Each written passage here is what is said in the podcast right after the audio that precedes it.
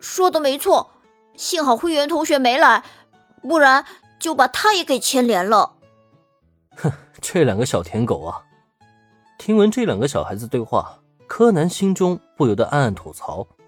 他当然知道，最近这几个小伙伴们正在对刚刚转学来不久的灰原哀同学发动了攻势，希望也能够邀请他加入少年侦探团。不过遗憾的是，那个长相很是漂亮，但性格却异常高冷的灰原哀同学，根本就不搭理他们的邀请，频频让他们碰壁。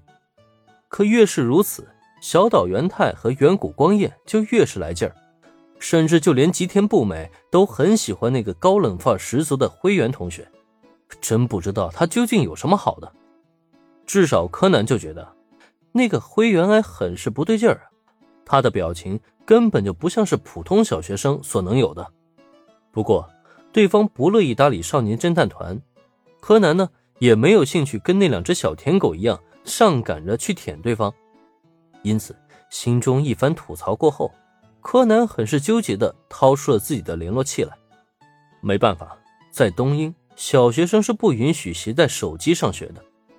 在缺少联络工具的情况下，他目前除了阿笠博士之外。唯一能够联络到的也只有林恩而已了。可如果联络阿笠博士，除了让他报警之外，好像也帮不上什么忙。反倒是林恩同学，要是他能够及时赶到的话，就一定能将大家顺利救出的。只是，如果没有必要，柯南是真不想再欠对方人情了。可再看看一旁愁容满面的小伙伴们，最终，柯南也只能长叹一口气。按下了联络器上的通讯按键。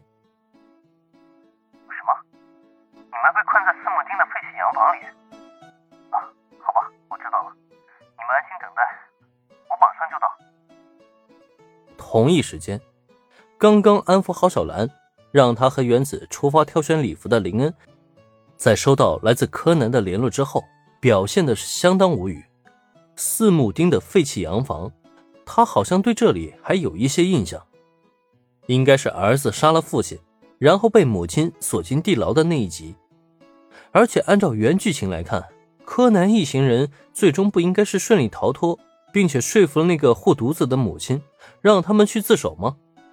怎么剧情又发生偏转了？可是情况紧急，林恩呢也来不及多想，在确认了柯南一行人目前安全，叮嘱他们不要随便离开之后。林恩便立刻启程，准备先将孩子们救出来。不过，就在他刚刚驱车上路，准备前往目标之际，喂，佐藤小姐，啊，你们已经下班了吗？啊，抱歉啊，我这边出点意外状况，有个案子需要处理，去干灰乐园的时间恐怕要推迟一会儿了。电话铃声突然响起，刚刚下班的佐藤美和子已经和宫本由美、三池苗子会合了。准备按照昨天的约定，和林恩一起前往干灰乐园见识传说中的魔法和妖精。可结果倒好，电话刚刚接通，就听见林恩口中出了意外的状况，这就不禁让佐藤美和子的脸上冒出了无数条黑线。案子？什么案子？你详细说说。听林恩这么一说，佐藤美和子立刻就想起了当初被林恩电话支配的恐惧。这意外状况不会又是什么杀人案件吧？啊，佐藤小姐，你别激动啊。事情呢是这样的，柯南和他的几个小伙伴被困在了一栋废弃洋房里，并且查出五年前这栋洋房主人被杀的真相。现在我要赶过去救他们。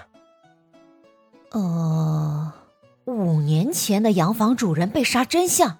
你等等，把地址告诉我，我也要过去。这次啊。还真让佐藤美和子猜中了。不过虽说是杀人案，案发时间却是在五年前，而且具体情况林说的也不是很清楚。急脾气的他顿时顾不上干灰乐园之行了，立刻就要一起前去。毕竟他早就知道了柯南的身份，明白对方既然查出这个真相，应该就是十拿九稳的。既然如此的话，他自然就无法坐视不理了。行，我马上把地址发给你，咱们一会儿见。对佐藤美和子的要求，林恩倒也没有拒绝，当即挂断电话之后，以短信的形式将地址发给对方。怎么回事？什么案件？随着电话被挂断，佐藤美和子身旁，本来还兴致勃勃的宫本由美顿时露出了惊讶的表情，连忙上前追问。通过两人对话，他突然产生一种不祥的预感，总感觉今天好像没机会去干辉乐园了。有一个五年前的谋杀案被破获了，现在需要我赶过去处理。要不然，由美，你和苗子先回家，等下次有机会再说。因为不了解详情，美和子也不知道今天的案子要办到什么时候。在这种情况下，他也不知道今天的甘辉乐园之行能否顺利完成，索性呢就准备下次再说了。不过，让美和子没想到的却是，下次，我等不了下次了。走，咱们一起去看看那是什么案子。如果能提前搞定的话。我说什么都要在今天见识到魔法和妖精。